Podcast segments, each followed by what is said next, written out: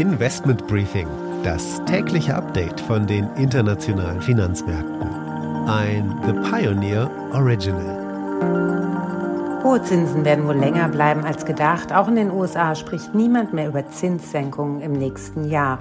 Und Europa könnte sogar einen sehr großen Zinsschritt von 75 Basispunkten im September sehen. Das ist zumindest schon mal auf dem Tisch und wird diskutiert. Der Strompreis steigt und steigt indes auf neue Rekordstände und belastet natürlich auch die wirtschaftlichen Aussichten. Annalena Baerbock erwartet, dass der Krieg in der Ukraine noch Jahre dauern könnte und sichert Unterstützung zu.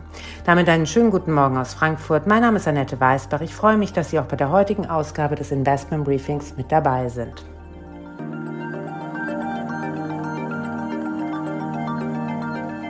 Der Blick auf die heutigen Themen. Wir geben ein Update von der Notenbankfront. EZB-Direktoriumsmitglied Isabel Schnabel hat am Samstag beim Treffen in Jackson Hole gesprochen.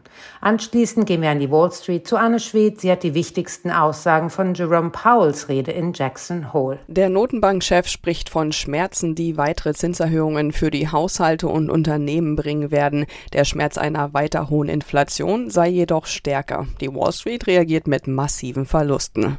Danach schaut Anne noch einmal auf die wichtigsten Termine dieser Woche für die US-Finanzmärkte und ich ergänze noch das, was für uns in Deutschland und Europa relevant werden wird. Das Investment des Tages ist RWE, denn die Aktien des Energieversorgers dürften von den hohen Strompreisen profitieren.